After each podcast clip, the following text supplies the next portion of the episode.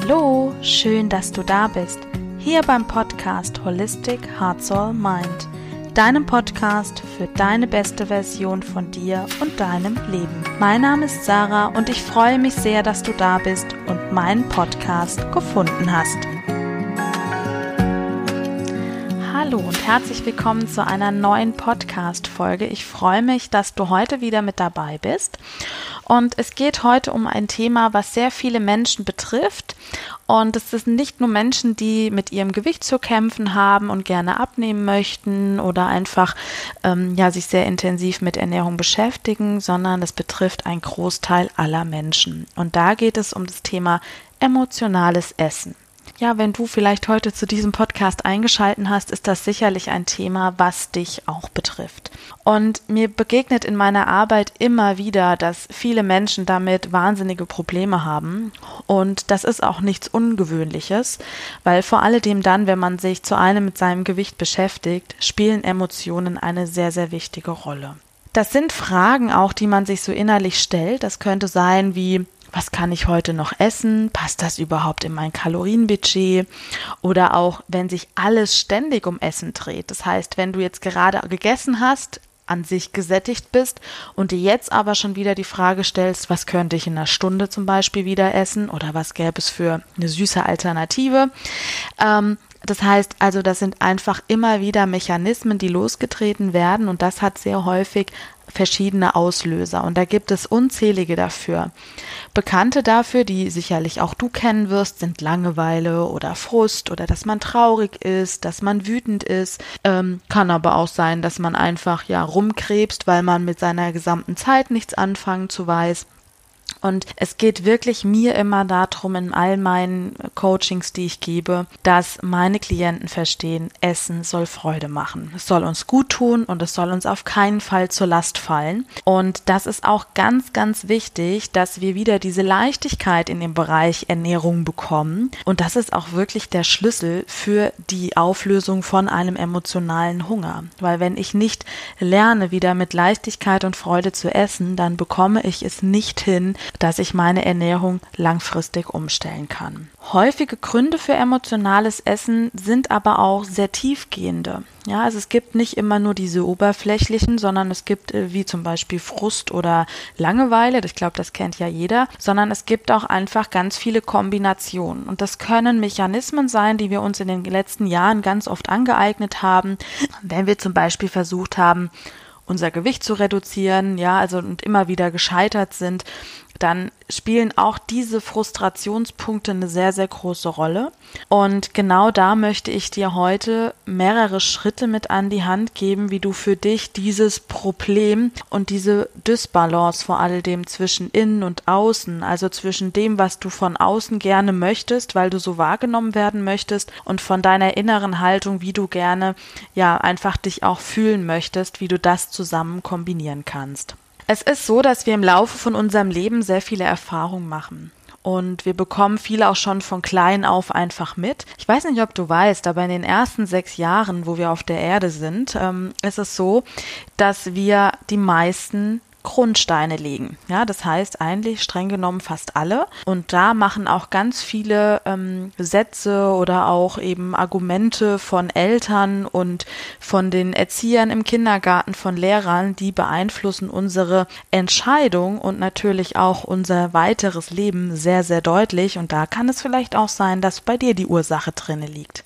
Was aber auch eine Rolle spielt, sind einfach die Medien, ja, ob das jetzt Fernseh, Radio ist oder ob das eben auch die Social Medias sind, dass wir einfach Menschen sehen, die ein Foto machen, wo die Bombe drauf aussehen und man will dem Ganzen nacheifern. Auch das kann unser emotionales Essen fördern, ja. Deswegen muss man da ganz genau einfach mal hinschauen weil all diese Reize, die wir von außen bekommen oder auch die Sätze, die Informationen, die uns gegeben werden, da entwickeln wir indirekt in uns selber sogenannte Glaubenssätze oder auch ungünstige Gewohnheiten und Muster. Und die studieren wir jeden Tag aufs Neue immer wieder ein, das über mehrere Jahre eventuell.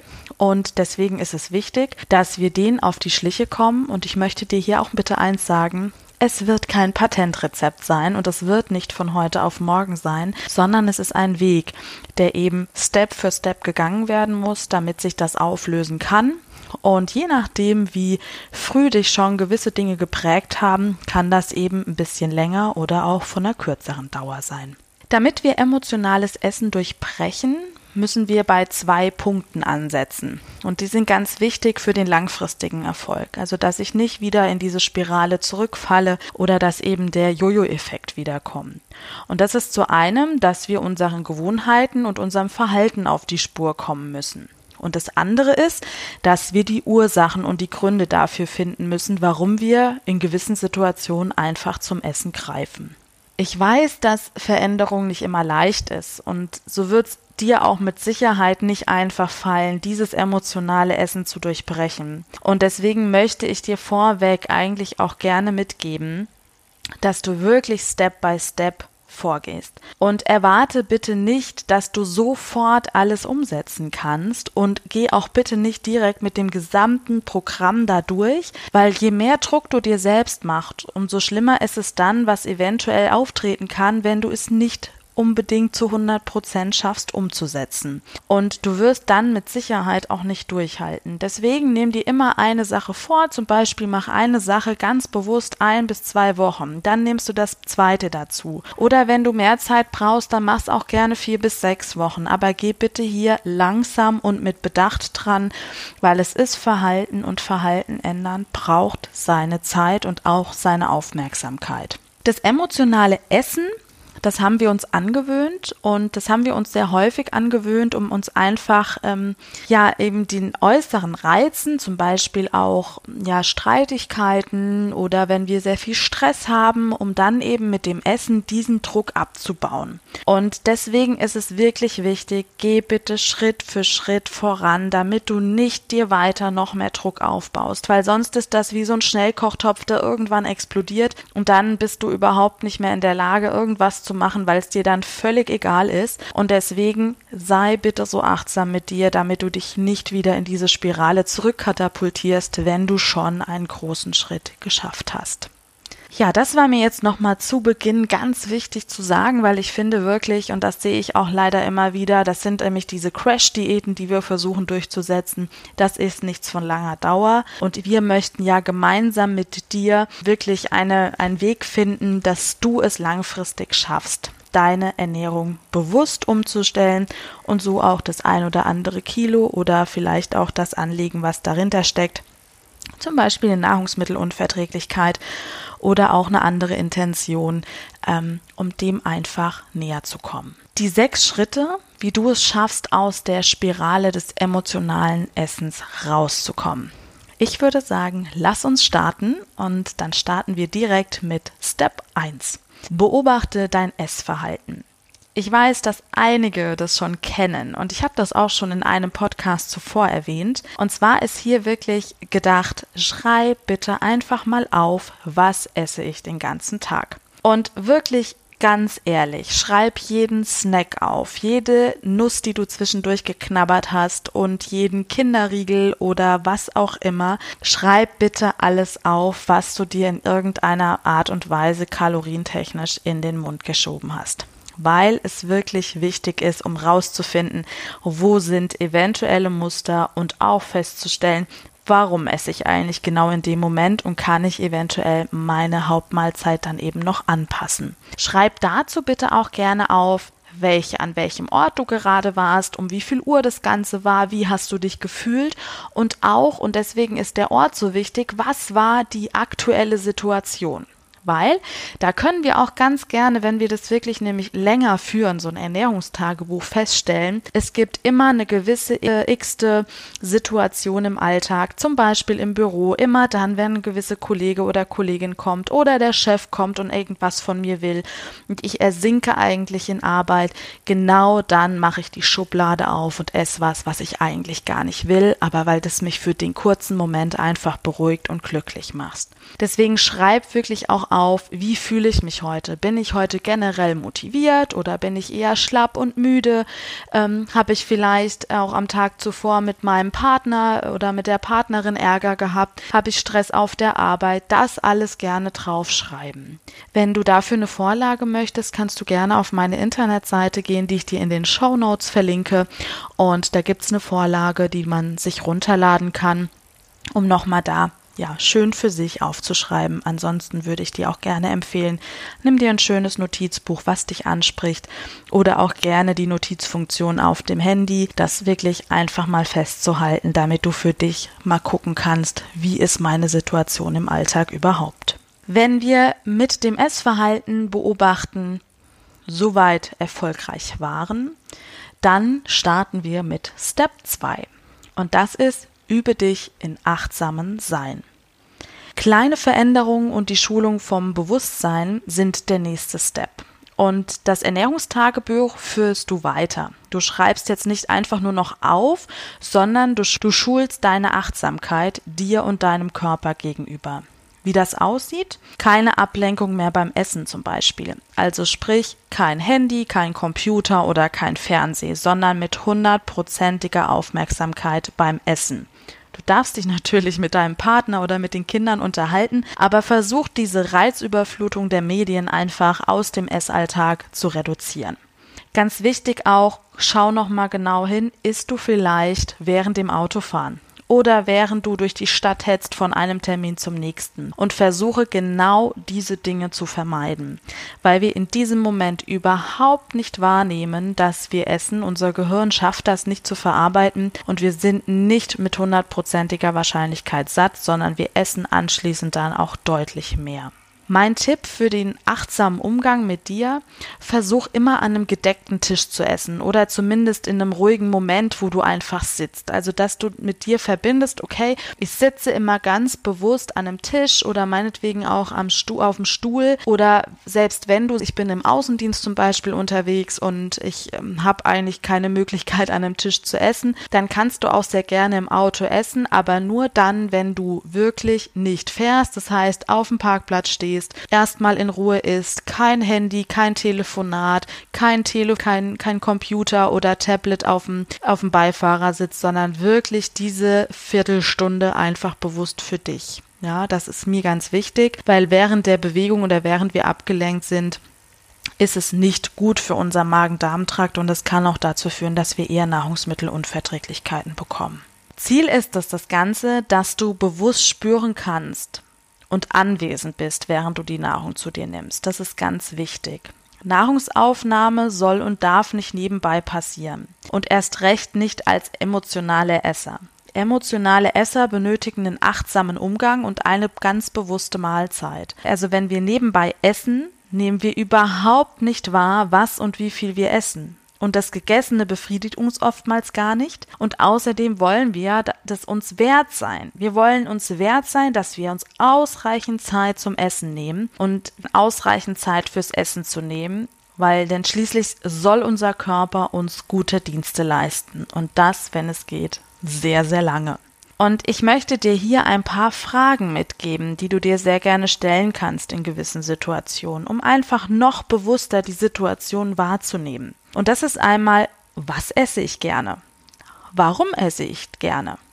Was esse ich aus Pflichtgründen vielleicht auch, weil man das so will, weil ich das so angeeignet bekommen habe, weil ich nicht Nein sagen kann, wenn mir jemand ein Stück Kuchen zum Beispiel anbietet. Und welche Gefühle löst das Ganze bei mir aus, wenn ich esse, beziehungsweise wenn ich eventuell auch wieder zu was gegriffen habe, was ich gar nicht bewusst essen wollte. Die Fragen sollen dir einfach wirklich helfen, nochmal näher an die Gründe für deine Gewohnheiten und dein Essverhalten zu kommen. Und du erhältst so auch nochmal eine bessere Kontrolle über dein emotionales Essen. Step 3. Finde die Auslöser für dein emotionales Essen.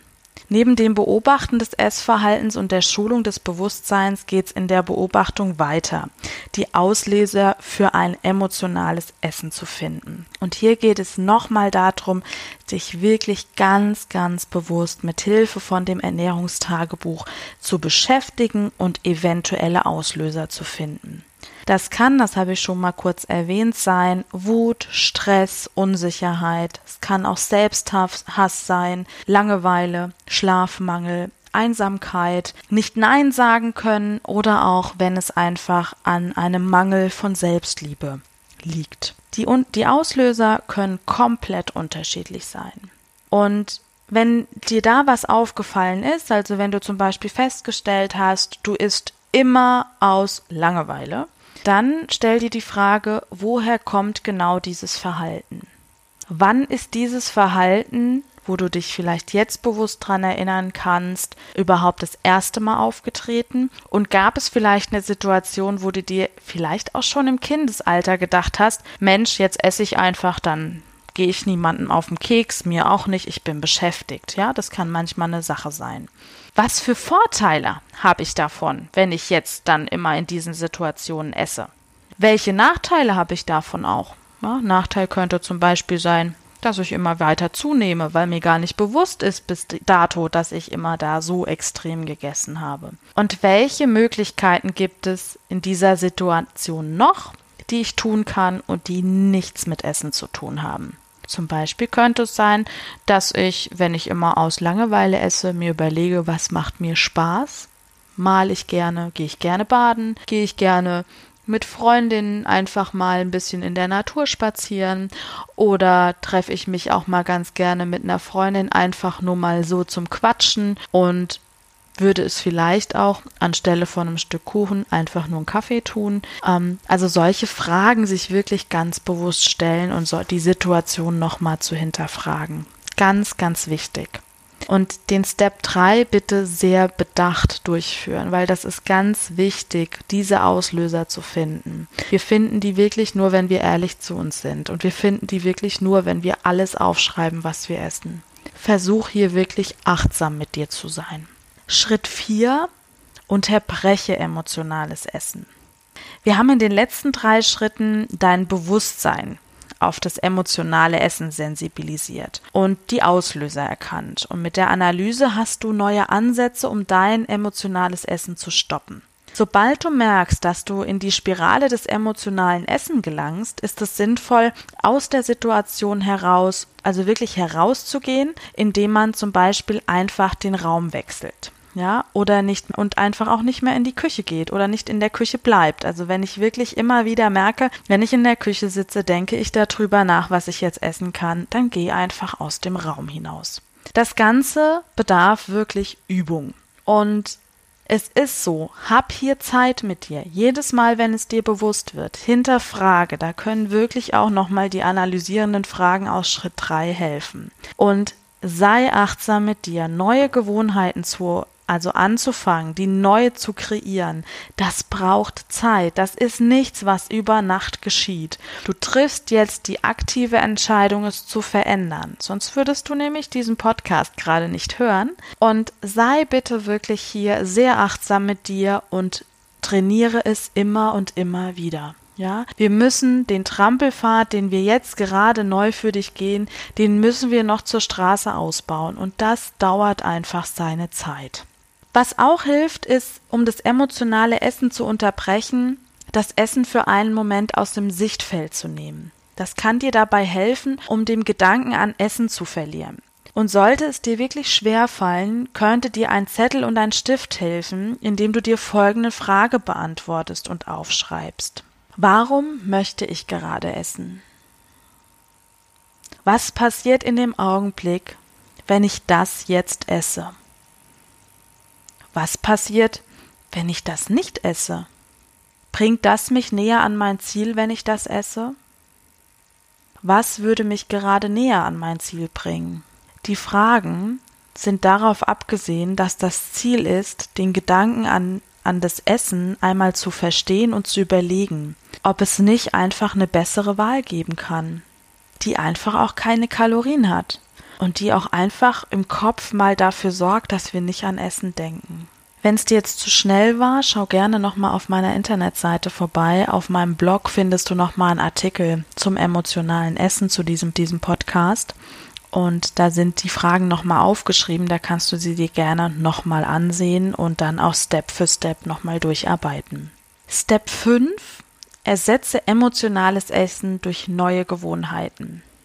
Mit dem Ernährungstagebuch und den Fragen aus den vorherigen Schritten weißt du nun, wann und was du isst und warum du auch isst. Vielleicht weißt du auch schon, was der optimale Weg zu deinem Ziel ist, also eben nicht zu essen, sondern was anderes zu tun.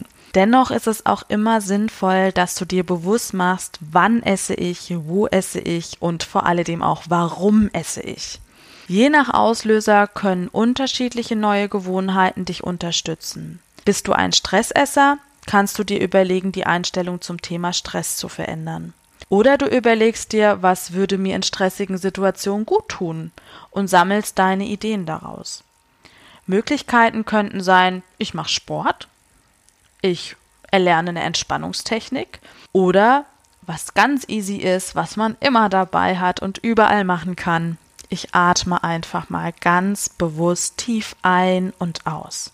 Dreimal hintereinander, sechsmal hintereinander, neunmal.